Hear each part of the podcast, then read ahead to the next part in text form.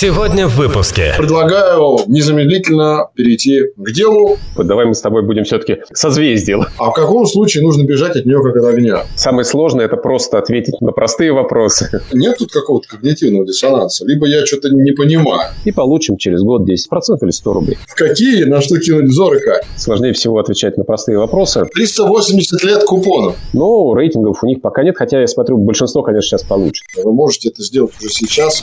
Добро пожаловать в подкаст Fixed Welcome. Честный и откровенный разговор о фиксированной доходности на финансовых рынках. Фиксируем не только доходность, но и мнение и точки зрения всех участников процесса. У микрофона кандидат экономических наук, доцент ВАФТ Иран Хикс, начальник аналитического отдела ИКАРИ Траст Олег Абелев.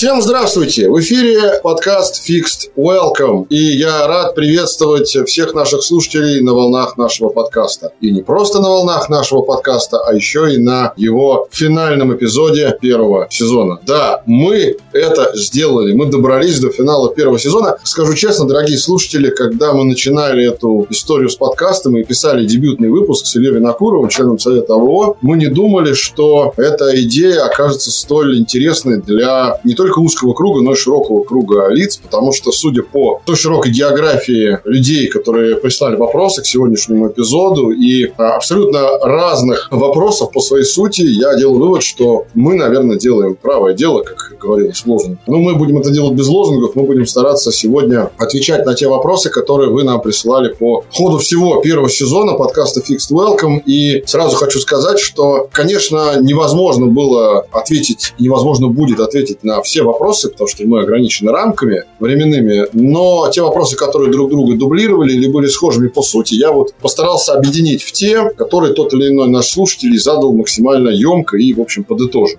Да? То есть, если вы не услышали свой вопрос, вы не обижайтесь. Так или иначе, все, что вы спрашивали, сегодня мы постараемся осветить. Ну и прежде чем я представлю нашего сегодняшнего гостя, с которым э, мы будем это делать, и почему вдруг появился гость, я тоже сейчас скажу, я еще раз всех адресую, кто еще не слушал слушал все выпуски первого сезона Fix Welcome, пожалуйста, слушайте. Очень много всего интересного было сказано. Там и выпуск о рейтингах с главой Нора Алиной Розенцвет, там и выпуск о философии подхода к облигациям с основателем канала Angry Bonds Дмитрием Адамидовым, там и выпуск о том, как выходить новичку на рынок облигационный с инвестиционным советником Игорем Файнманом. И последний выпуск о поддержке и роли государства через разные формы финансовые малому и среднему бизнесу, с э, зампредом управления МСП банка Кириллом Семеновым. Буквально недавно мы этот эпизод записали. Там очень много интересного. Так что, пожалуйста, слушайте эти выпуски, пишите нам на korpsobakarecom.ru. Теперь уже, наверное, вы поняли, что вопросов достаточное количество, и мы постараемся на все ответить. Так что, несмотря на то, что первый сезон подходит к концу, мы обязательно ответим на ваши вопросы в сезоне втором. Это не значит, что мы уходим надолго или навсегда. Через какое-то время мы обязательно на эти вопросы ответим. Наш э, телеграм-канал, э, наши контакты в социальных сетях. Пожалуйста, пишите. Ну и чтобы не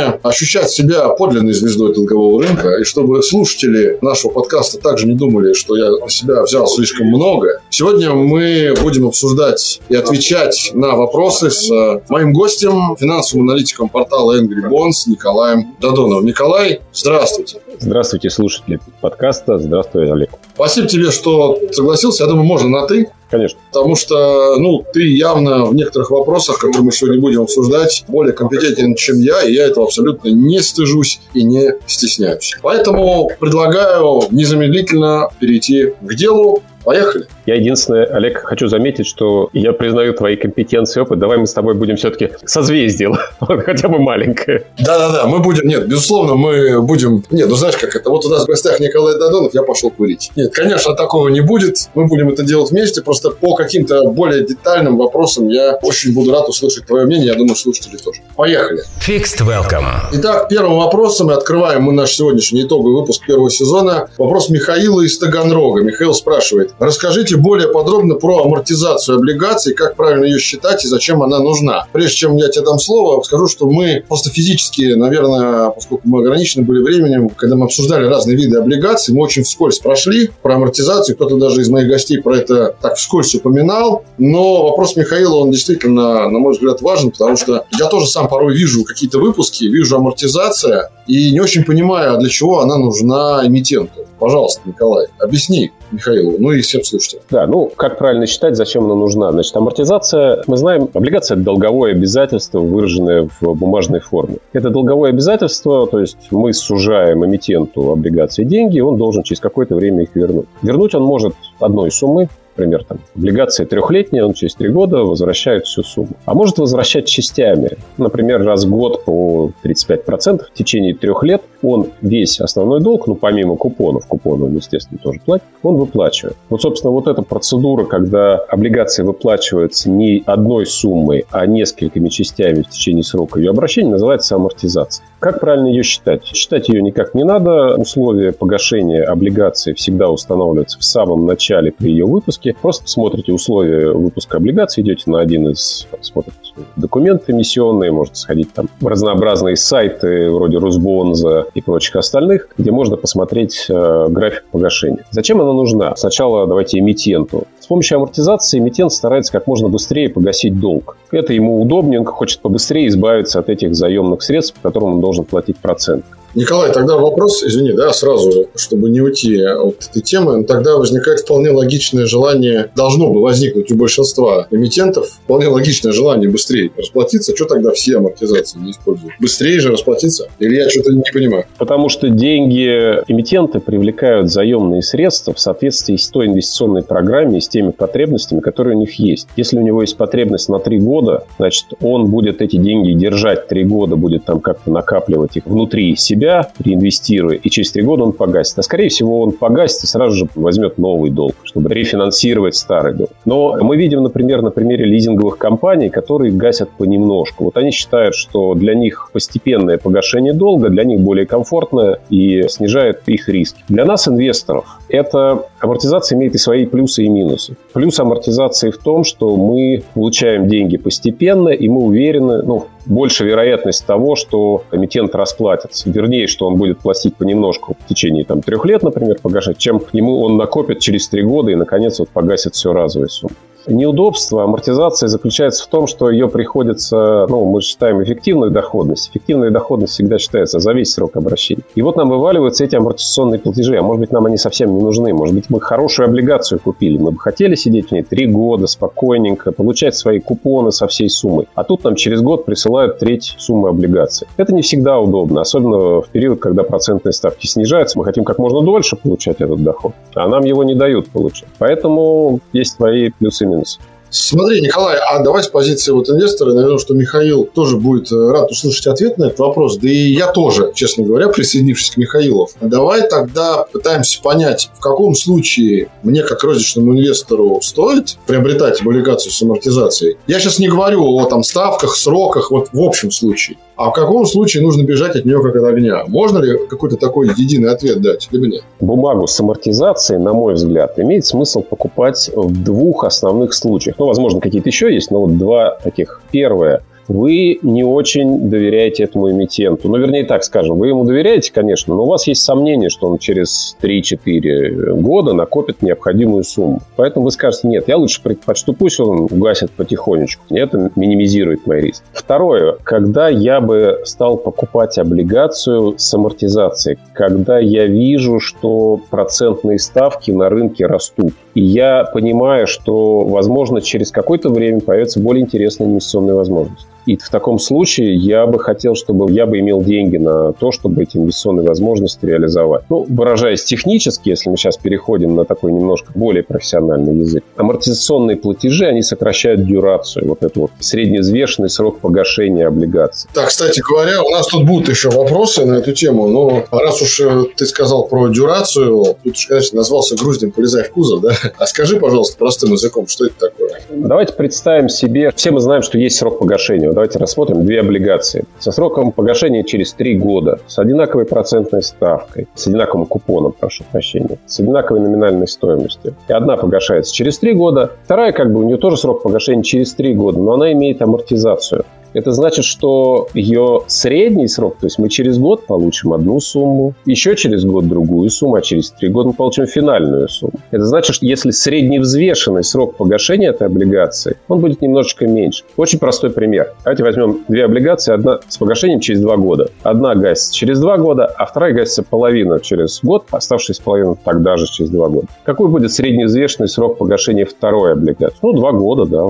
все понятно. А первый? Он будет полтора года, потому что половину мы получили через год, а второй мы половину через два года. Мы усредняем. А, усредняем просто. И это средневзвешенный срок погашения с учетом всех тех сумм, которые приходят по облигации в виде купонов, амортизации. То есть, по-хорошему, я так правильно понимаю, завершая эту тему, двигаясь к следующему вопросу, надо вообще на срок погашения внимания не обращать. Смотрите на дюрацию. Э, путаницы нет в англоязычной терминологии. Есть maturity, когда облигация заканчивает свое погашение. В переводе с английского английского это есть погашение, я просто перевожу. И, да, это погашение. А есть duration, дюрация. Это вот как раз вот эта вот штука, это среднеизвешенный срок погашения. Ну, из дюрации вытекает много всяких интересных вещей в виде чувствительности к процентным ставкам, модифицированной дюрации, но это уже отдельная лекция. Ну, понятно. Ну, об этом, да, мы говорить не будем. Я только скажу, что этимологически англосаксы, англосаксонская культура языка, в том числе на финансовых рынках, она не сильно заморачивается. Duration, дословно перевод продолжительность. Вот, собственно говоря, и есть продолжительность. Поэтому то, о чем Николай сказал, это я к Михаилу обращаюсь и к слушателям. Ориентируйтесь именно на этот показатель, поэтому старайтесь искать не только срок облигации до погашения, но и дюрацию. Ну и, собственно говоря, я так понимаю, что завершая эту тему с амортизацией, если с позиции эмитента посмотреть, то ему наоборот легче, я правильно понимаю? Мы сейчас с позиции инвестора говорили, а теперь с позиции того, кто платит. Он не должен платить в конце прямо еще и номинал, а он плавно его выплачивает в течение какого-то периода.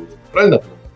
Это зависит, опять же, от процентных ставок. Давайте представим себе, что процентные ставки снижаются на рынке. Отлично. Эмитент в таком случае, он избавляется от дорогого долга и получает возможность привлекать новый, более дешевый. Поэтому он хочет как можно быстрее закончить. Мы-то в этом как раз не заинтересованы, да? ну, как инвесторы. Давайте представим обратную ситуацию, что процентные ставки на рынке начали расти. И в результате эмитент скажет, нет, я хочу оставить тот долг, который у меня был, там, не знаю, под 10%, потому что сейчас ставки уже 12 20. Я не хочу амортизировать. Поэтому, это, знаете, нет, амортизация, она работает в обе стороны. Она зависит от того, какие процентные ставки и какой комфорт дает той или другой стороне в конкретных условиях. Вот, кстати, тут э, я обещал в начале выпуска, что если будут какие-то вопросы дополняющие основные, которые задавали нам наши слушатели, я их буду тоже зачитывать. Вот Юрий из Сочи спрашивает, а бывают ли в теории, а может быть и на практике, облигационные выпуски, где амортизация начинается с первого же дня срока жизни облигаций? Любопытный вопрос. Вообще вы с таким сталкивались? Спрашивает Юрий. Николай, ты сталкивался с такими? Ну, скажем так, с первого дня, конечно, нет, но среди лизинговых компаний российских, тех, которые относятся к сегменту высокодоходных облигаций, я знаю, что есть достаточно много компаний, которые начинают амортизировать облигации буквально с первого месяца или с первого квартала. Да, и они вполне четко обосновывают. Они говорят так, что те деньги, которые у нас приходят по лизинговым контрактам, мы не можем инвестировать, реинвестировать и ждать, когда будет погашение. Нам комфортнее так гасить. Какой еще плюс для инвестора? Он постоянно в таком случае имеет постоянно постоянный поток денежных средств. То есть для тех инвесторов, которые, может быть, живут э, за счет рентных платежей, для них это, возможно, создает дополнительный комфорт. Ежемесячные, там, ежеквартальные, регулярные платежи, помимо купонов. Ну, опять же, это надо смотреть применительно к обстоятельствам каждого инвестора. Ну что ж, я думаю, что мы достаточно полно ответили на вопрос Михаила. Fixed welcome. Переходим к следующему вопросу. Его задает Ирина из Петропавловска-Камчатска. Вот какая у нас широкая география, прям красота. Итак, Ирина пишет. В свое время я много читал информацию о том, что изменение ключевой ставки влияет на цены и доходности облигаций. Почему так происходит, не могу понять. Можете помочь с простым объяснением?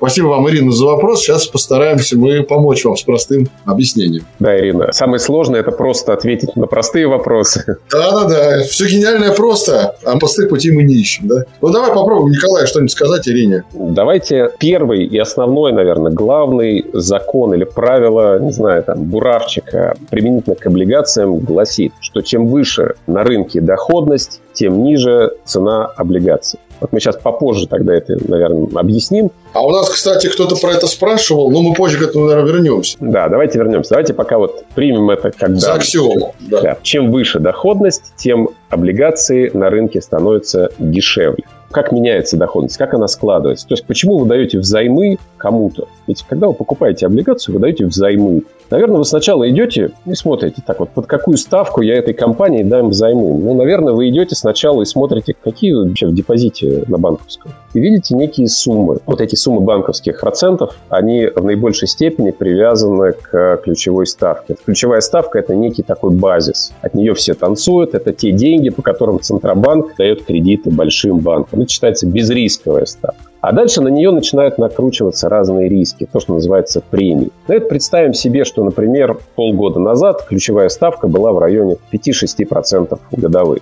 Мы с вами добавляли наши премии за риск, за страх, что мы даем вот этому эмитенту. Да, например, еще 5%. И получалась того ставка 10% годовых. Ну и мы покупали облигации под 10% годовых.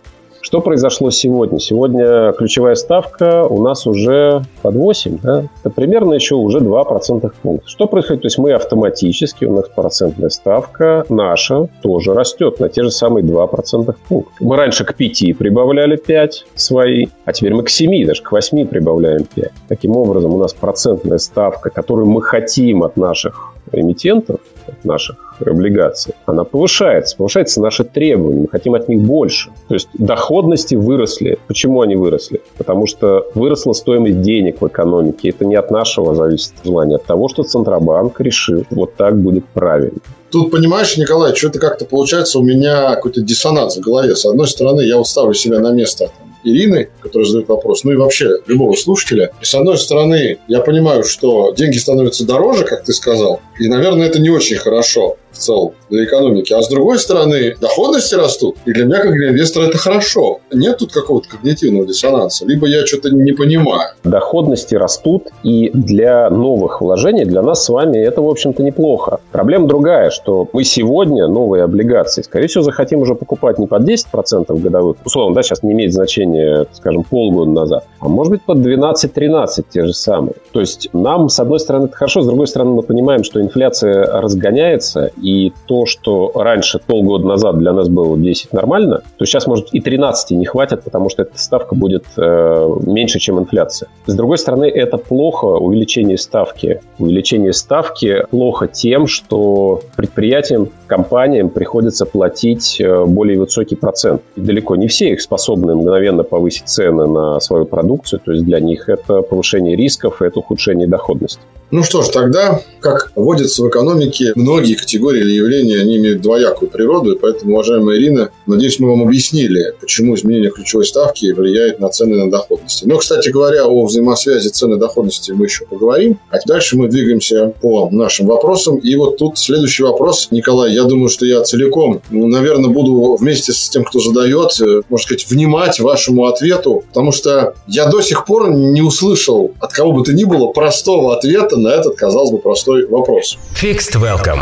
Итак, Евгений из Москвы спрашивает. Коллеги, расскажите, пожалуйста, о том, что такое Z-spread. Часто и много слышу о нем в разных обзорах, вижу его обозначение в разных СМИ, посвященных обзорам долговых рынков, но не очень понимаю, что за спред и, собственно говоря, почему Z. Спасибо за ответ. Ну что, Николай, давай Евгению и всем попытаемся ответить. Что же за штука такая? Спасибо за вопрос, Евгений. Да. Мы снова возвращаемся немножко к тому вопросу, о котором вот мы сейчас говорили, тот, который задала Ирина, именно про разницу между тем, поскольку мы даем займы, под сколько мы покупаем облигации, под какую доходность, и безрисковой ставкой доходности. Безрисковая ставка доходности – это ставка доходности по государственным ценным бумагам. В нашем случае это ОФЗ. Мы хотим понять, а какая разница между вот облигацией корпоративной, которые на рынке, и ставкой ОФЗ. Мы берем кривую, они публикуются в разных источниках, находим примерно, ну, скажем, пятилетняя облигация да, какой-нибудь компании.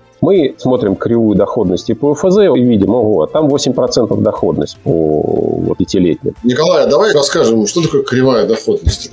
Кривая доходности – это график, который показывает зависимость. У него по горизонтальной оси отложена дюрация, о которой мы только что говорили, ну, как средневзвешенный срок погашения облигаций. А по вертикальной оси отложена доходность. То есть, в принципе, весь рынок можно разместить, это называется карта дюрации и доходности. Очень логично, видно, красиво. А, и кривая это что-то такое, что в математике называется, как это, приближением по точкам, да? То есть да. можно там, где они сгущены, линию какую-то, да, провести. Значит, на эту кривую можно нанести все ОФЗ.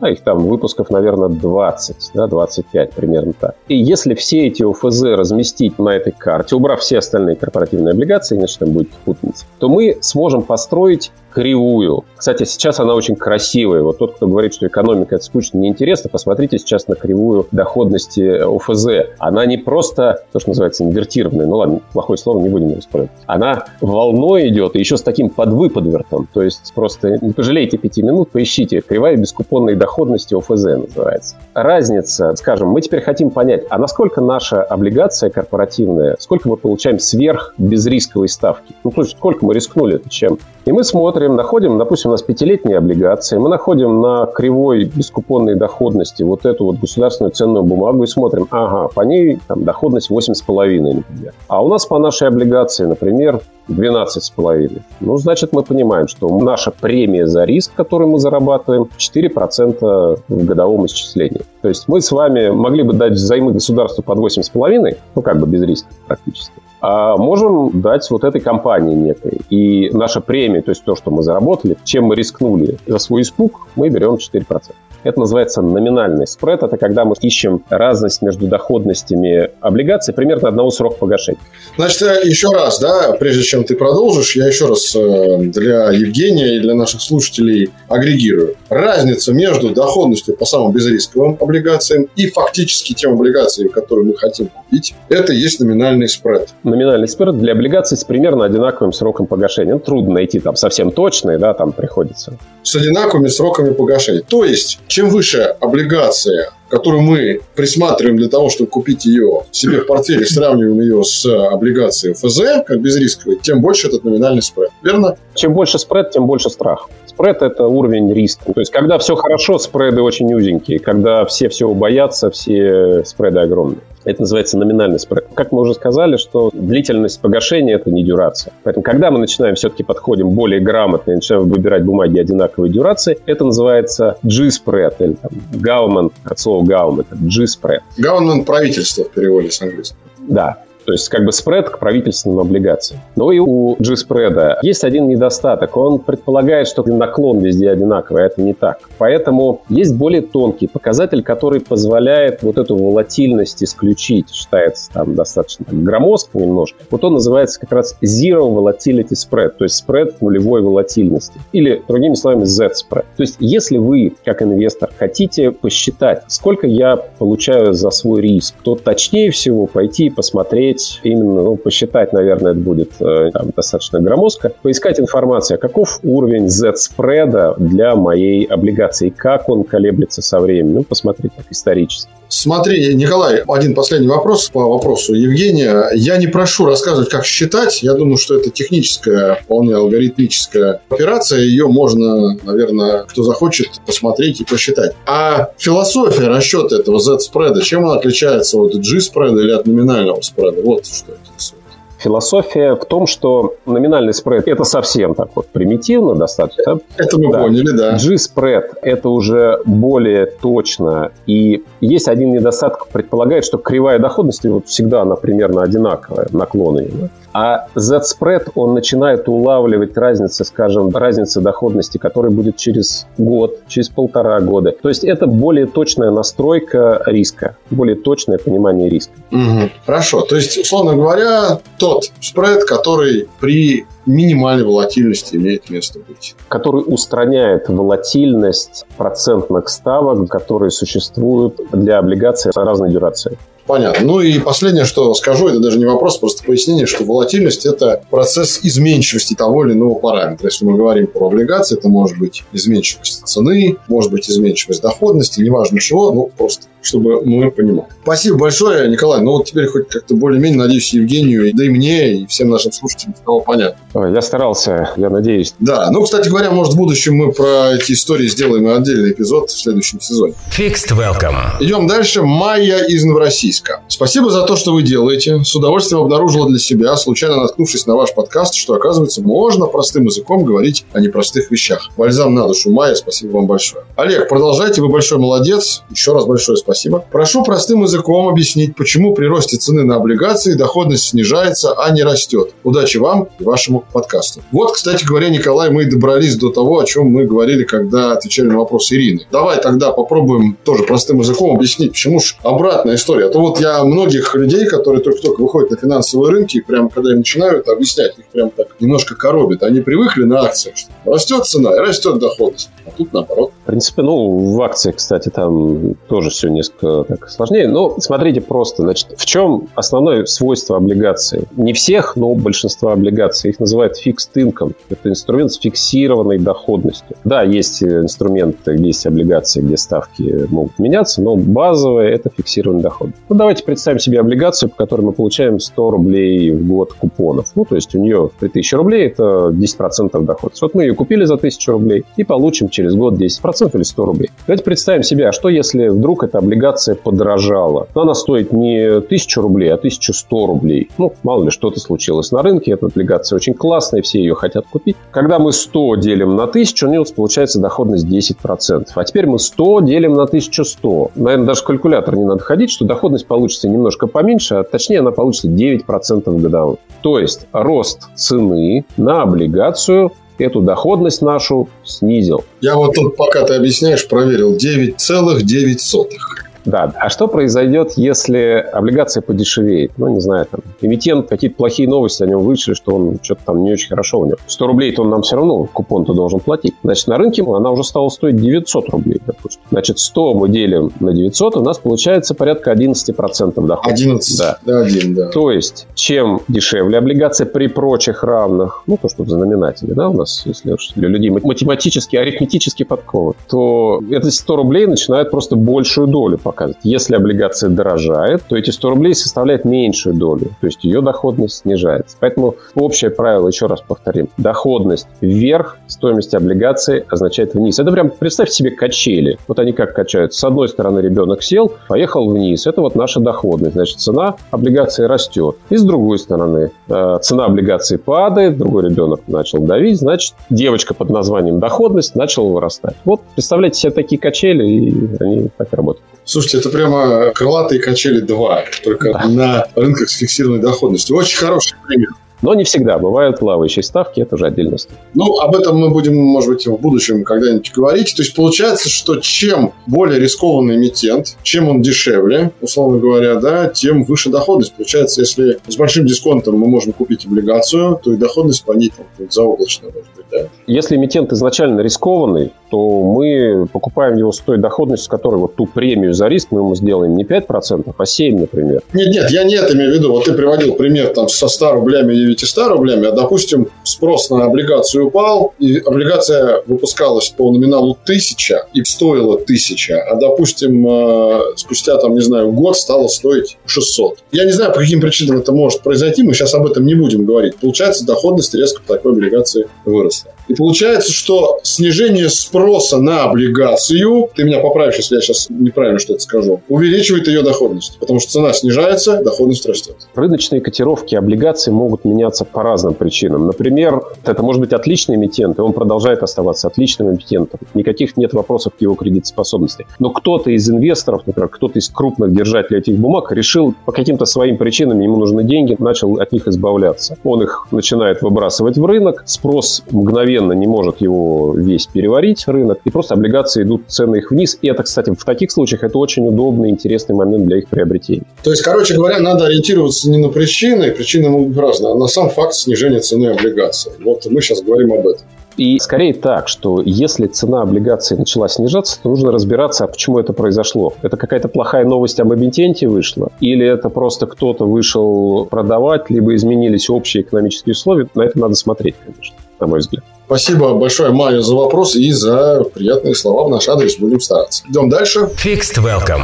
Следующий вопрос нам задает Виталий из Якутска. Привет, Республики Саха. Чем дефолт отличается от реструктуризации? Можно ли пояснить на простых примерах? Спасибо. Но я так понимаю, прежде чем ты начнешь говорить, что все-таки мы не будем говорить сейчас вообще обо всех дефолтах и реструктуризациях, а конкретно, если речь идет, видимо, Виталий имел в виду дефолт все-таки по облигациям. И можно ли именно в этом этом ключе ответить на этот вопрос. То есть, допустим, я так понимаю, эмитент столкнулся с дефолтом, объявил дефолт, и вот Виталий интересуется, чем это отличается от реструктуризации. Знаете, такой вообще пример не из финансового рынка. Давайте представим себе, что мы с Олегом, например, сели в машину и поехали кататься по лесу. И мы заехали в болото и застряли. Потом мы, значит, сказали все соответствующие ситуации слова, достали лопаты и стали выкапывать нашу машину. Вот факт застревания – это дефолт. А то, что мы начали выкапываться, это называется реструктуризация. Может ли быть дефолт без реструктуризации? Можно. Ну, если мы в Сахаре в песок нас засосало по крышу, то уже никакая реструктуризация не может. Да, или в Саха-Якутии.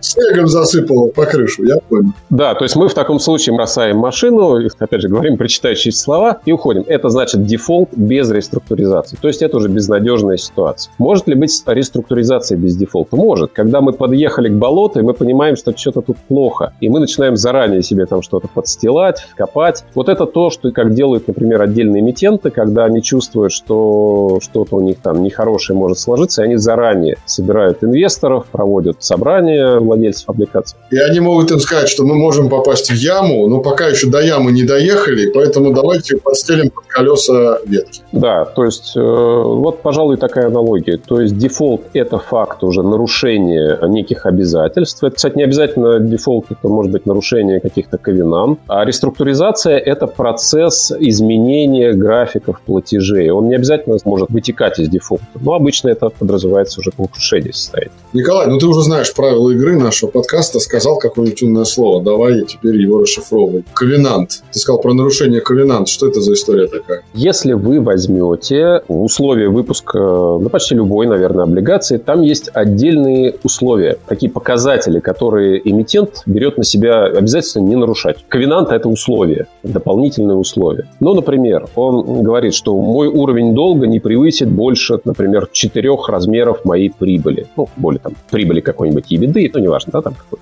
Либо говорит так, я беру обязательство не менять состав там акционеров что акционеры останутся прежними. Или э, это очень любят иностранные эмитенты облигаций, там буквально список эмитентов Квинант может десятка составлять, что соблюдать определенный уровень рентабельности. Что произойдет, если Квинант нарушено? Обычным это право выкупа. То есть, если мы увидели, что по результатам года финансового эмитенту, компании долго стало больше, это считается таким корпоративным событием, эмитент должен опубликовать, и у нас, ну, если предусмотрено, опять же, условием выпуска облигаций, то у нас появится возможность эти облигации ему обратно продать. И он должен выкупить их по стоимости, указано обычно по 100%. То есть это дополнительные условия, которые берет на себя эмитент обязательств. Понятно. Очень похоже на такую вот какую-то азартную карточную игру, когда проигравший вынужден отдать все, что у него было. Только в данном случае он забирает назад все, что он выпустил. Спасибо, Виталий, за вопрос. Надеюсь, что мы объяснили с Николаем вам, чем дефолт отличается от реструктуризации. Fixed welcome. Идем дальше. Паулина из Нижнего Новгорода спрашивает, спрашивает, как мне, как домохозяйке и матери четырех детей, купить облигации во время размещения. Многие знакомые об этом говорят, но такое ощущение, что этот процесс проходит мимо меня. Посоветуйте, что нужно сделать. По скриптум пишет Паулина. Особенно понравился эпизод с Игорем Файнманом, после которого я и стал обращать внимание на долговой рынок. Жгите еще. Спасибо большое, во-первых, за добрые слова, Паулина. Ну, тут, наверное, я на себя возьму смелость не привлекать Николая к ответу на этот вопрос, поскольку я представляю здесь в данном подкасте компанию, которая в том числе занимается организацией долговых выпусков. Паулина, вам, даже если если вы не домохозяйка и не мать четверых детей, гипотетически, и не мать, не принципиально, купить облигации во время размещения можно очень просто. Есть несколько способов. Первый – это обратиться в ту компанию, которая занимается размещением того или иного выпуска, если вы увидели информацию об этом в интернете, на сайте, в соцсетях, где угодно. Это написать, соответственно, кому-то из сотрудников компании, организатору размещения, либо можно на самом деле это сделать проще, можно зайти на сайты новостных агентств и на сайты бирж. В данном случае я могу порекомендовать сайт rusbonds.ru, если мы с вами говорим о размещении облигаций российских эмитентов, которые могут на самом деле размещаться не обязательно в рублях, но российских эмитентов. Там можно даже отфильтровать и посмотреть, когда будет какой выпуск размещаться, кто эмитент, какие купоны, какой срок погашения бумаги, какая дюрация, наверное, в будущем вы даже сможете посмотреть, какой номинал, какой купон, постоянные переменные и так далее. И э, еще один вариант – это просто зайти на сайт биржи. На бирже тоже публикуются облигации, если они биржевые. И э, там тоже публикуется график размещения облигаций. Обычно это в разделе «Новости» на сайте вот Московской биржи, если вы заходите на главной странице, там есть раздел «Новости». Вот туда заходите, там все новости, которые вообще биржа публикует. И там можно их отфильтровать, и там есть новости, посвященные листингу. Листинг – это, собственно, процесс допуска тех или иных ценных бумаг к торгам. И вот если вы нажмете на листинг, вы как раз попадете на новости, которые посвящены только новостям о начале размещения и торгов теми или иными ценными бумагами. Там можно отфильтровать по типу ценной бумаги, фильтруете их по облигациям и смотрите, что когда размещается и будет размещаться, соответственно, на долговом рынке в ближайшее время. Вот, наверное, так можно купить облигации во время размещения. Ну, если вас все эти варианты не устроят или вы столкнетесь с проблемами, пожалуйста, напишите на corp.sobakarecom.ru и мы вам, как домохозяйки и матери четырех детей, обязательно поможем, Паулина, так что не переживайте. Fixed Welcome.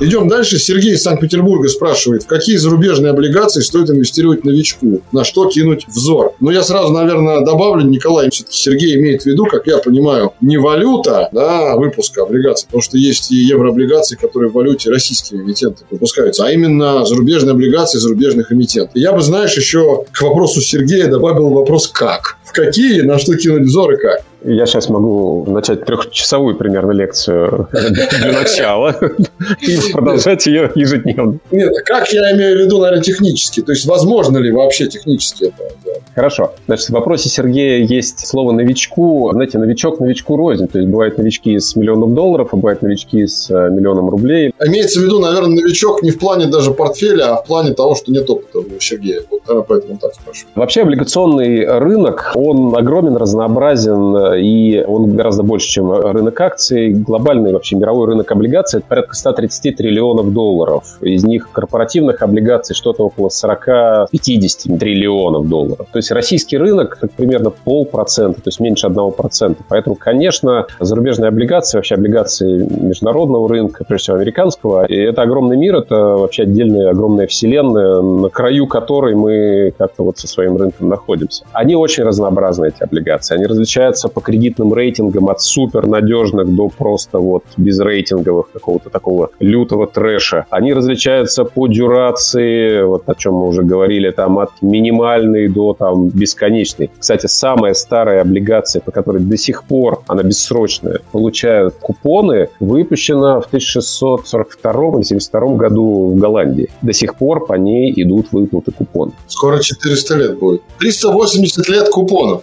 Да, но это скорее, конечно, такой анекдотичный случай. Есть огромный разброс по доходностям, соответственно. Поэтому, знаете, это огромный океан, в котором ориентироваться нужно четко понимая, а что вам нужно, что вы ищете. Да? Потому что если, скажем, человек говорит, окей, я хочу инвестировать в валюте, ну, это очень разумно. Я хочу, чтобы мой портфель частично состоял, или там в какой-то степени, значительной, состоял из валютных инструментов. Дальше, насколько его риск? Он хочет безрисковые инструменты, тогда он идет в сторону сейчас там очень низкой низкой доходность каких-то казначейских облигаций США краткосрочно. Если он говорит, нет, я хочу немножко больше доходности, он смотрит в сторону корпоративных облигаций там, разного качества эмитента. Инвестиционного рейтинга, как мы знаем, есть. Спекулятивный рейтинг. И он говорит, нет, я хочу, например, часть своего портфеля распределить в какой-нибудь рискованной истории. Тогда здесь рынок вот high yields или junk, или то, что называется высокодоходных облигаций глобальный, он там порядка трех триллионов долларов. Ну, то есть здесь очень сильно зависит от того, того, что вы хотите. Поэтому какого-то универсального совета здесь нет. Скорее, я бы сказал, если вы новичок, то начните об этом читать, начните изучать этот вопрос, может быть, посоветуйтесь, может где-то поучиться. Вот послушайте подкаст, то, что ведет Олег, может быть, почитать какую-то литературу. И сформируйте свое понимание этого рынка, после чего можно начинать. Как это делать? К торгам на иностранных рынках у нас допущены, через российских брокеров можно получить доступ, но туда, насколько я знаю, допускаются квалифицированные инвесторы. То есть инвесторы, соответствующие определенным требованиям Центробанка по состоянию активов и так далее. Есть иностранные брокеры, которые предоставляют этот доступ напрямую всем, кто заключит с ними договор. Есть те брокеры, которые продолжают работать с гражданами России, резидентами. Там можно покупать, ну, если вы получили доступ к рынку, то вы можете покупать как облигации, так и фонды. Фонды – это достаточно достаточно удобная штука, потому что она позволяет аккумулировать себе облигации разных видов, но под определенную стратегию. Еще раз, наверное, повторюсь, это огромный мир. Какие стоит выбирать, очень зависит от вашей ситуации, от вашей склонности к риску, от вашей готовности принимать определенные риски. И, наверное, я бы посоветовал учиться здесь и больше понимать этот рынок. Спасибо большое, Николай. Я бы, наверное, еще к тому, что сказал Николай, э, две вещи бы добавил. Первое – это то, что технический процесс нынче абсолютно прост, и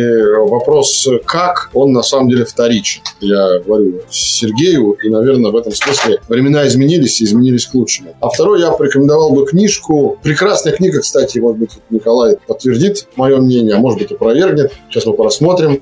Я недавно, относительно год назад, для себя открыл прекрасную книгу. Скажу честно, ничего лучше для новичка по долговому рынку я не прочел. Фрэнк Фабоцци «Рынок облигаций». Мне кажется, это гениальная книга. Ну, то есть, с точки зрения даже не самой сути материала, потому что сама суть, она везде, примерно одна и та же, а именно с точки зрения того, как это подано. Вот Сергей, ну и уважаемые наши слушатели, если вы хотите с нуля понять, как функционирует долговой рынок, куда надо инвестировать новичку, куда не надо, куда надо инвестировать не новичку, читайте Фрэнка Фабоци. По описанию к этому выпуску я обязательно оставлю ссылку на эту книжку.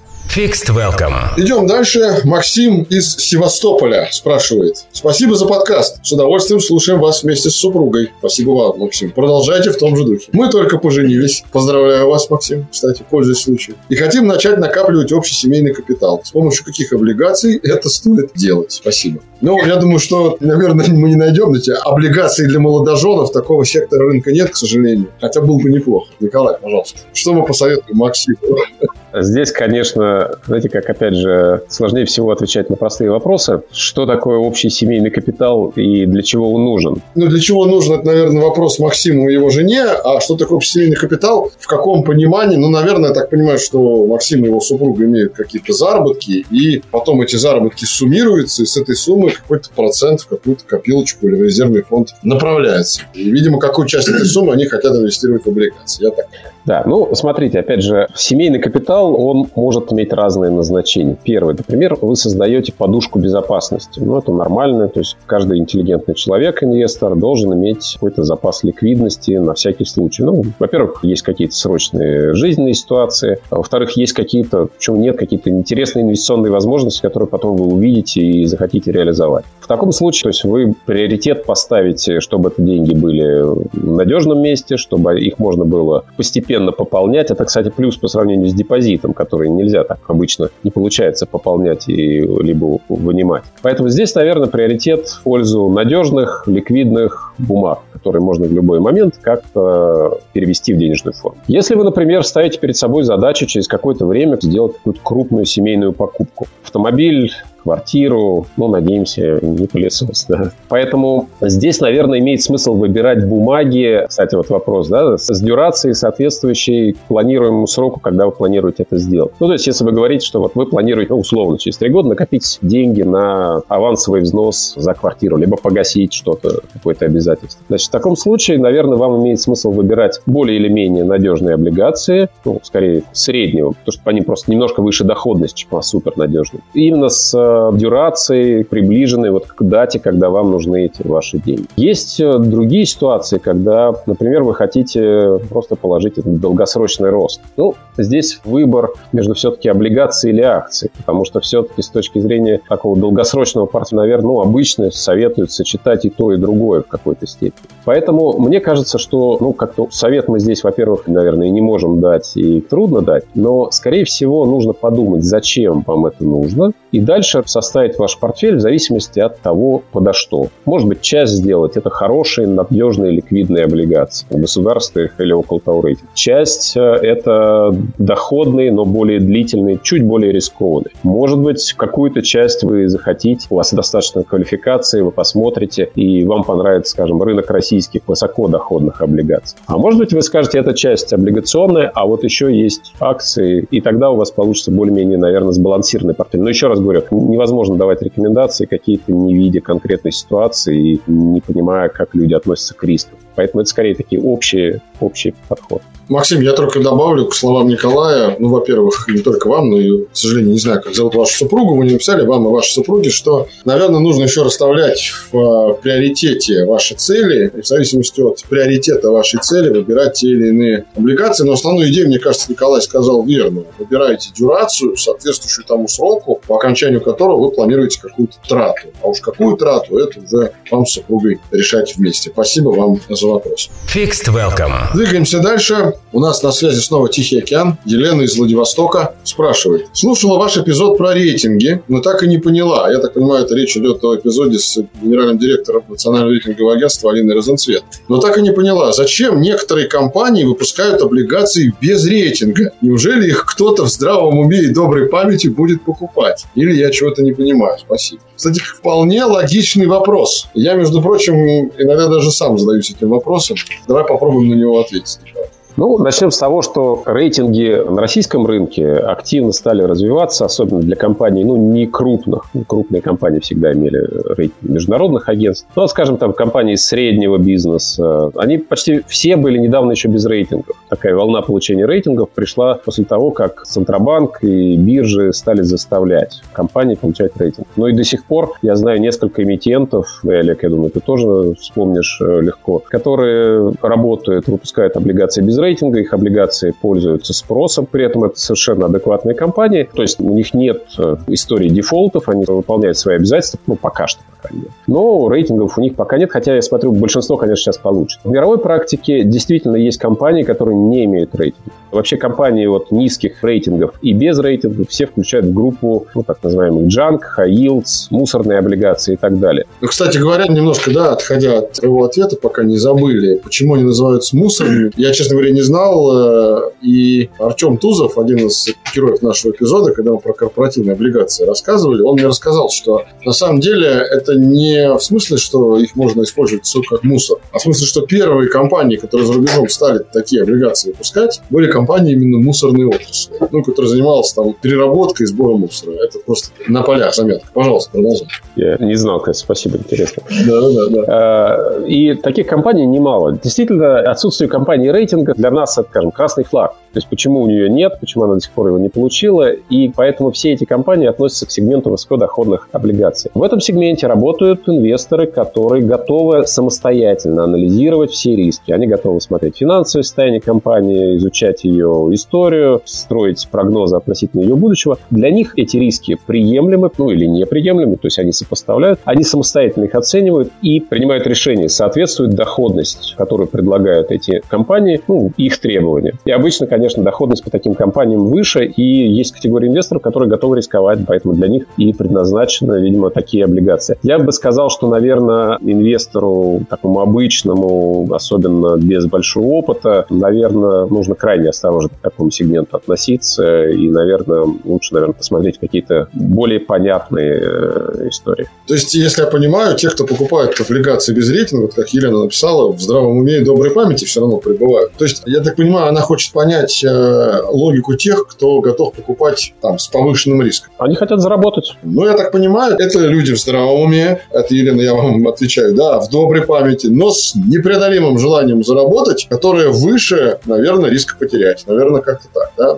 Скажем так, многие из них считают, что они эти риски умеют э, контролировать, что они умеют эти компании анализировать, что они видят, что там нормально. Это, скажем так, это допущение, оно очень, такое, может быть, широким. На мой взгляд, далеко не все правильно воспринимают эти риски, но, тем не менее, да, есть такая категория инвесторов, которые готовы рисковать. Слушай, а скажи, вот, может быть, ты можешь какую-нибудь прикидочную цифру просто назвать? Вот если есть общее количество облигаций, ну, наверное, не по выпускам, по эмитентам, да, по выпускам их может быть еще больше. Какая доля вообще без рейтинга? Их много? Это вообще большой кусок рынка? Либо это вообще яйца не стоит? Я думаю, что сейчас их становится все меньше. То есть, ну, смотри, у нас сегодня рынок, вот условно, который относится к сегменту ВДО, небольших выпусков, это порядка 50 миллиардов рублей. Может быть, там сейчас чуть побольше. Это в России, естественно. В России, да. Из них, э, наверное, мне кажется, не больше процентов 20-30 этого объема приходится на тех, у кого, это я так примерно оцениваю, на тех, у кого нет рейтинга. Но, скорее всего, через год таких компаний почти не останется. Особенно я говорю про биржевые облигации, те, которые на открытом рынке. В мире такие случаи есть, да, когда компании э, имитируют э, облигации, не имея рейтинга, но там рынок высокодоходных облигаций, он имеет несколько другую структуру. Там часто компания говорит, я действительно опасная, у меня есть банкротство у меня на носу, я выпускаю облигации для того, чтобы реструктурироваться. И в нашем случае это невозможно, но компания, будучи в тяжелом состоянии, это ее способ. Но там другой все-таки облигационный рынок, он построен несколько иначе, чем у нас. Ну да, у нас это сложно себе представить. Я банкрот, инвестируйте в меня. Да, но здесь еще все-таки э, есть вот именно категории квалифицированных профессиональных инвесторов, даже часто фондов, которые заходят именно в такие бумаги. И они на этом могут потерять, но они могут заработать 100% годовых, например. Ну что ж, спасибо, Елена, вам за вопрос. В общем, я думаю, что мы на него ответили. Доходность для таких людей превыше всего. И поверьте, они в здравом уме и в доброй памяти. Fixed Welcome. Виктор из Краснодара. Идем дальше. Спрашивает, стоит ли новичку покупать облигации, пусть и федеральные, с переменным купоном? Вы в одном из эпизодов говорили, что новичку этого делать нельзя ни в коем случае. Так ли это и почему? Спасибо вам за подкаст. Прежде чем э, мы начнем отвечать на этот вопрос, я просто некоторые комментарии выдам. Это говорил не я, это говорил Игорь Файнман. Мы с ним обсуждали как раз параметры выбора облигаций, которыми должен руководствоваться человек, который только на этот рынок выходит. Вот мы плавно эту матрешку раскрывали, начинали с федеральных выпусков, потом говорили о том, что нужно обращать внимание на облигации с постоянным купоном. И Игорь сказал, что желательно новичку даже по федеральным облигациям не покупать облигации с переменным купоном. Вот, вот так это было, по-моему, сказано. Вот. И Виктор, видимо, этот эпизод прослушал и интересуется, а почему этого делать нельзя ни в коем случае. И, может, можно.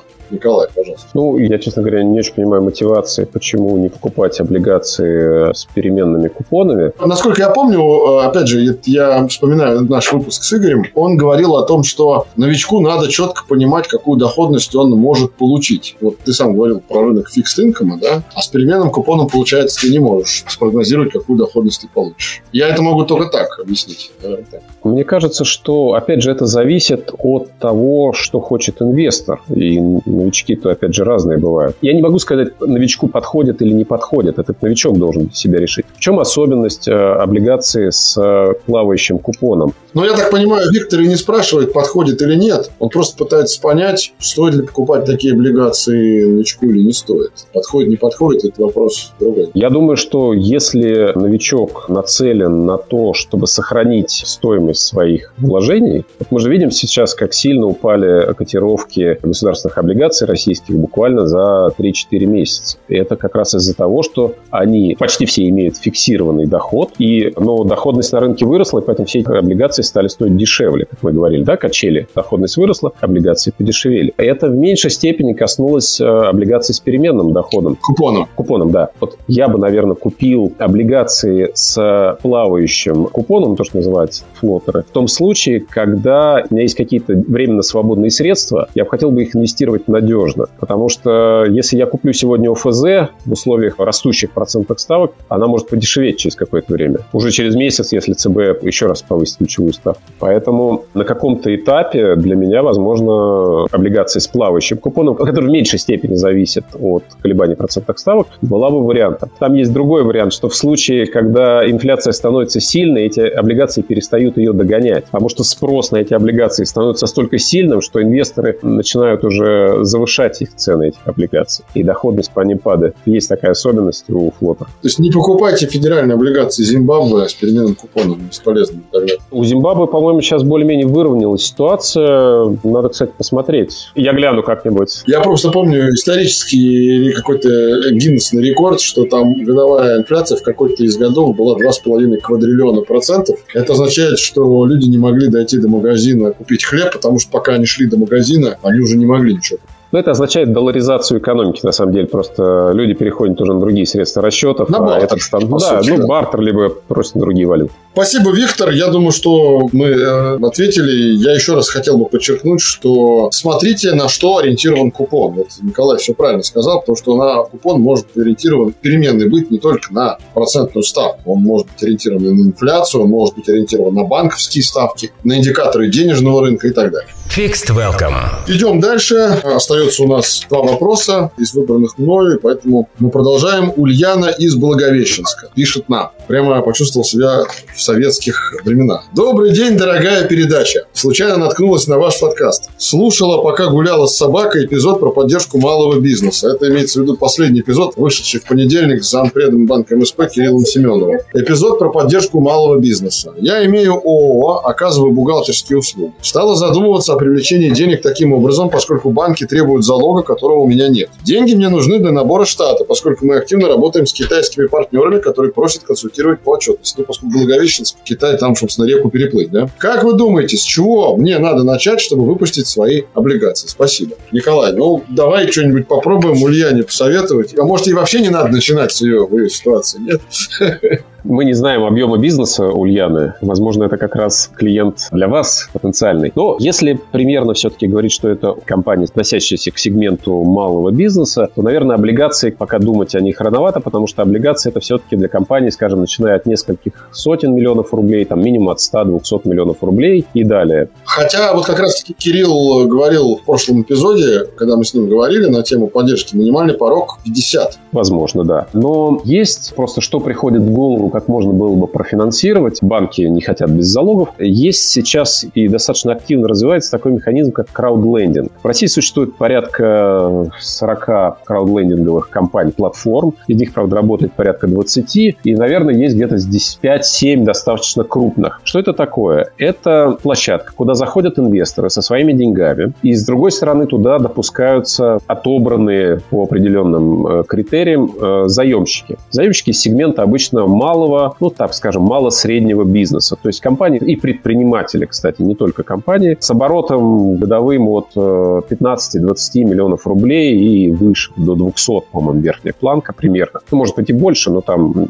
реже. А там нету границ нижних, верхних в краудленде? Нижняя граница проходит где-то в районе 15-20 миллионов рублей годовой выручки. Верхняя, ну просто верхняя, когда у компании выручка уже 200, 300, 500, она уже начинает смотреть в сторону облигаций, действительно. Для них это больше имеет смысл. Их пустят туда. Компанию маленькую, но она не потянет те затраты выпуска облигаций, не найдет ту инвесторскую базу. А вот в случае краудлендинга, она, такая компания, может показать свои документы. Она представляет на площадку свои документы. Площадка отбирает, смотрит ее и допускает ее к инвесторам. Если у компании есть, например, потребность профинансировать займ миллион, два, три, пять, семь, ну, десять, обычно 10-15 это считается уже очень большие, то она заходит на эту площадку, если ее пропускают, запускает, она получает доступ к этим деньгам. Сроки обычно кредитования от 3-4 месяцев до года. Процентные ставки, ну, по крайней мере, вот несколько месяцев назад я делал просто цикл статей на Русбонзе на эту тему. Сегодня процентные ставки были, ну,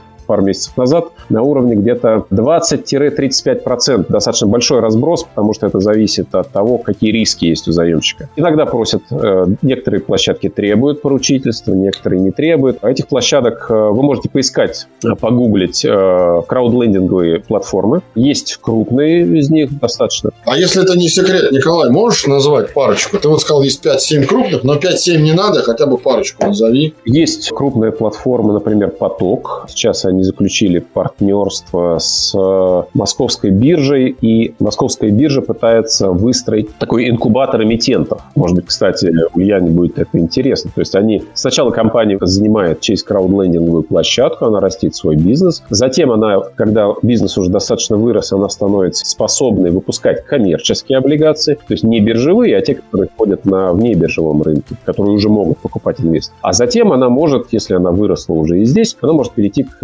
выпуску биржевых облигаций. То есть, в принципе, вот, например, компания «Поток», есть компания Money Friends, есть компания «Город денег», ну, их там порядка, я думаю, десятка вот таких достаточно ярких. Ну, я думаю, что Ульяна, ну и те, кто заинтересуется этими платформами, могут просто посмотреть в интернете, в поисковиках. Да, да. У них у всех есть сайты, более того, они работают онлайн. А скажи, Николай, структура собственности этих компаний прозрачна? Ее можно посмотреть? Потому что когда кто-то одобряет или не одобряет твою заявку, хотелось бы понять, а судьи кто, как писал поэт? Обычно это все частные компании. Большей частью этих людей, которые работают в этих компаниях, их владельцы и менеджеры, и сотрудники, они вышли из недр кредитных подразделений больших банков. В частности, «Поток», например, он был дочерней компанией Альфа-банка. Затем Альфа-банк, э, вот он стал продавать, и сейчас их выкупил менеджмент, поэтому они сейчас работают уже, ну, это как частная компания. И есть компания, например, Money Friends, их владельцы, это компания МСБ Лизинг, э, ростовские, тоже имеющие опыт в этом. Николай, давай э, в завершении ответа на этот вопрос вот подытожим и прямо четко по пунктам, не распыляясь, ответим. Почему Ульяне прямо раз, два, три краудлендинг подходит больше, чем выпуск облигаций? Первое. Для того, чтобы облигации покупали инвесторы, они должны быть как-то заметны на рынке. То есть это объем выпуска должен быть заметен. Выпускать облигации на 3 миллиона рублей, но это проще, наверное, у соседей или там как-то у знакомых. А, я просто не знаю объемы бизнеса Ульян, да? Ну, понятно. То есть облигации имеет смысл, наверное, начать выпускать где-то от 50 миллионов рублей, от 100 миллионов рублей, 200 и так дальше. Иначе просто, я думаю, что не будет спроса. Второе. Затраты на выпуск облигаций, вот здесь Олег, наверное, даже лучше меня это знает, недостаточно ощутимы. То есть вам нужно будет, мы говорили только что о рейтингах, да, но не везде рейтинг требуется, наверное, для коммерческих облигаций он не нужен. Для биржевых вам нужен рейтинг, вам нужно будет нанять организатора, вам нужно будет платить организатору. То есть затраты на выпуск у больших эмитентов, ну, эмитенты с выпуском от нескольких сотен миллионов рублей, затраты на выпуск составляют, наверное, миллионов 5-10 и больше. Они могут исчисляться, например, 3-4% от э, суммы эмиссии. Потянет ли ваш бизнес это? Ну, здесь вам решать. И, наверное, третий – это то, что мелкие бизнесы, относительно мелкие, да, не крупные бизнесы, ни регистраторы, то есть те, кто регистрирует эмиссию, они не пропускают. Там, скажем, для Мосбиржи это, по-моему, минимум 100 миллионов рублей, кажется, должна быть выручка. Ну, смотри, Николай, я сразу могу возразить, а может быть, Ульяна захочет коммерческие облигации, не биржевые, зачем ей биржа? В таком случае, да, наверное, коммерческие облигации имеет смысл выпускать, если вы хотите привлечь, например, 50 миллионов рублей. Вот это, если вы способны переварить этот объем и вы готовы доказать организатору, регистратору и инвесторам, что вы этот бизнес сможете на 50 миллионов рублей, можете их использовать и вернуть через год, два, три, то, наверное, вперед. И вот Олег, наверное, здесь вам может в первую очередь помочь. Но если вы не видите возможности пока привлечь 50 миллионов и, и вернуть честь свой бизнес, то, наверное, пока имеет смысл смотреть в сторону более компактных форм, да, которые вот как раз для этих случаев и предусмотрены. Единственное, что я добавлю к словам Николая, слова Кирилла Семенова, героя нашего последнего эпизода, предыдущего, о том, что при прочих равных условиях компенсации затрат на листинг и на выплату купона в виде субсидирования ее части какой-то, да, то есть когда для инвесторов ничего не меняется, а для вас вам банк МСП помогает с частью ставки. И в том числе сейчас обсуждается вопрос о субсидировании расходов на рейтингование. Пока этот вопрос не решен, но, по словам Кирилла, он в ближайшее время будет решен. Возможно, что не так все и плохо с точки зрения выбора в пользу облигаций. Но еще раз, тут я присоединяюсь к словам Николая. Это все хорошо, когда вы готовы доказать инвестору, что вы готовы такую сумму взять на себя и потом ее отдать через какое-то время. Вот это самое главное. Так что, Ульяна, обратите внимание на краудлендинг тоже. Fixed Welcome. Ну и мы подошли к финалу. Последний вопрос, не боюсь этого слова, первого сезона нашего подкаста. Александр из Калининграда спрашивает. Спасибо за подкаст, всегда слушаю с удовольствием. Я неспроста, на самом деле, вот э, прежде чем задам этот вопрос, оставил на финал, потому что то, о чем спрашивает Александр, как раз коррелирует с тем, такой проброшу мостик, о чем мы будем говорить во втором сезоне Fixed Welcome, а вот механизмы коллективного инвестирования, в том числе с помощью долговых инструментов, это крайне интересная тема. Ну, давайте вопрос. Хотел бы предложить сделать эпизод про облигационные фонды. Сейчас они растут, как грибы после дождя. В связи с этим вопрос. Какие параметры при выборе фондов облигаций должны быть главными для инвестора? Заранее спасибо за ответ. Имеется в виду, по всей видимости, биржевые фонды, которые сейчас действительно вот на московской бирже их количество за последние там пару лет увеличилось кратно. Вот я помню еще там лет 5-6 назад их было несколько десятков. Сейчас я тут зашел, увидел 116 фондов. Из них, конечно, не все 116 облигационные, но как минимум 30 из них точно про облигации. Так вот, наверное, я так понимаю, что Александр как раз про эти фонды спрашивает, какие параметры при выборе фондов облигаций должны быть главными. И это интересный вопрос, потому что до этого мы все время говорили о выборе конкретных выпусков, конкретных облигаций. Александр решил пойти другим путем. Зачем выбирать конкретный выпуск, когда можно выбрать фонд? Ну и вообще пару слов об этих фондах, Николай. Насколько они интересны, ну и какие параметры действительно должны быть главными для инвестора? Александр, большое спасибо за ваш вопрос. Мне кажется, вы смотрите действительно в ту сторону, в которой, скорее всего, это будущее российского рынка, именно рынок фондов. В чем плюсы фондов? Фонды управляются профессиональными людьми, они имеют возможность оценить какие-то риски чуть лучше, чем индивидуальный инвестор без профессионального опыта образования. Во-вторых, они покупают много разных облигаций, то есть они диверсифицируются. Часто инвестор даже не может собрать такой пакет. Они могут там включить, не знаю, 100 облигаций разных выпусков, 200 облигаций. В мировых фондах количество облигаций может достигать несколько тысяч. То есть никакой ну, инвестор просто не сможет потянуть просто по времени. Поэтому это, конечно, интересная штука. На что нужно смотреть при выборе фонда? На что не нужно смотреть, я скажу, скорее всего, это на доходность фонда. От противного, да. На доходность смотреть я бы не стал. На историческую доходность. Потому что, как мы знаем, во-первых, она может не повториться, а во-вторых, для нас важны немножко другие вещи. Наверное, первое – это размер имеет значение. Большие фонды лучше, чем маленькие. Старые фонды лучше, чем созданные вчера, которые имеют историю, имеют опыт, э, имеют управленцев, даже если они менялись. Большой фонд имеет возможность покупать больше интересных облигаций, имеет возможность аккумулировать резервы для выкупов и так далее. Второе, значит, следующее – это диверсификация. Там должно быть выпусков, чем больше, тем лучше. Третье. Посмотрите, а как этот фонд торгуется на бирже. Большие ли объемы сделок по этому фонду? А какая разница между котировками покупки и продажи? Ну, то есть, если вы видите, что фонд хороший, ликвидный, это слово хороший, большой объем сделок, маленькая разница между покупкой и продажей, наверное, вам, если что, будет удобнее и входить в этот фонд покупать, и продавать без потери. А если рядом стоит фонд, у которого там разница между покупкой и продажей процентов 5, ну, наверное, это не самый лучший сценарий. Я сказал, что, наверное, не нужно смотреть на доходность, а нужно смотреть, спрашивать всегда всех управленцев, всех фондов. Не спрашивайте про какую доходность, спросите, а какой у вас, ну, то, что называется бенчмарк, а какой у вас ориентир, вы с кем соревнуетесь, какой у вас критерий оценки вашего фонда. Потому что сказать, что там у нас доходность была 20, а это как в анекдоте про 60, а что прибор 60, а что 60, ну,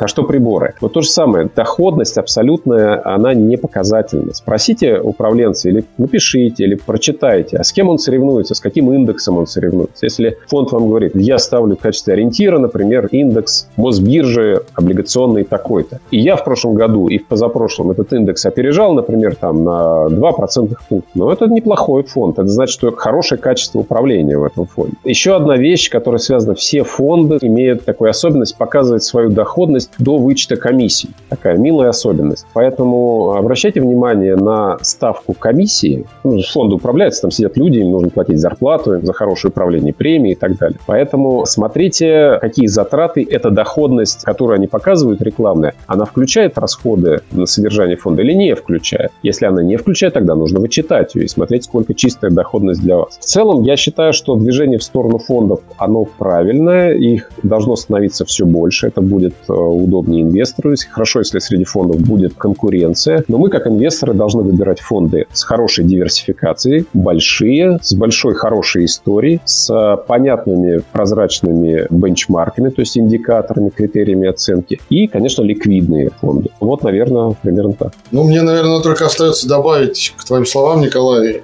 один только момент. Я хотел бы сказать о том, что выбор фондов облигационных и в России, и в мире, он набирает обороты. И понятно, что западные рынки, они в этом смысле далеко ушли уже. Выбор достаточно большой. Но и в России за последние годы выбор облигационных фондов, он гораздо более широким стал. И самое главное, что вы можете не ждать выбора или выпуска какой-то конкретной облигации, да, чтобы ее купить. А вы можете это сделать уже сейчас, да, немножко распространяя свой взгляд на те облигации, которые уже есть на рынке. Ну и тем самым, как вот сказал Николай, диверсифицировать риски, чтобы не получилось, как в том известном анекдоте, когда по кладбищу ходит мальчик, стучит по могилу, кричит в могилу, вы реабилитированы, вы реабилитированы, потом проходит 40 лет, по тому же кладбищу ходит старик и стучит в могилу, ваши облигации погасились, ваши облигации погасились. То есть вот, чтобы этого не было, обращайте внимание на фонды, не надо обращать внимание только на конкретные выпуски. И в этом смысле смысле Александр задает тренд и планку нашему будущему сезону. Я думаю, что о механизмах коллективного инвестирования на долговом рынке мы обязательно поговорим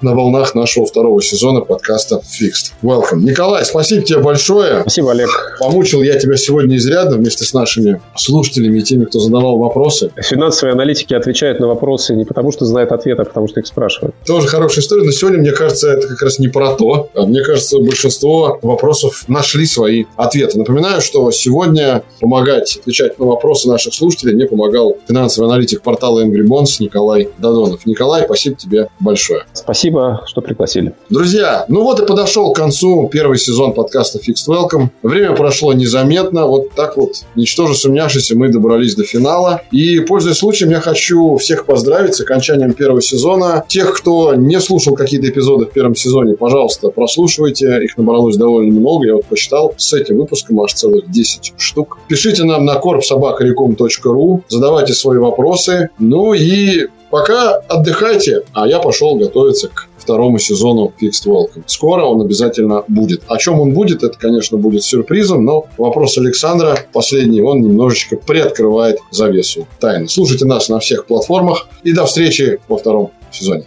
Пока. Напоминаем, что подкаст Fixed Welcome можно послушать на Apple подкастах, Google подкастах, CastBox, Spotify и Яндекс.Музыке. Музыке.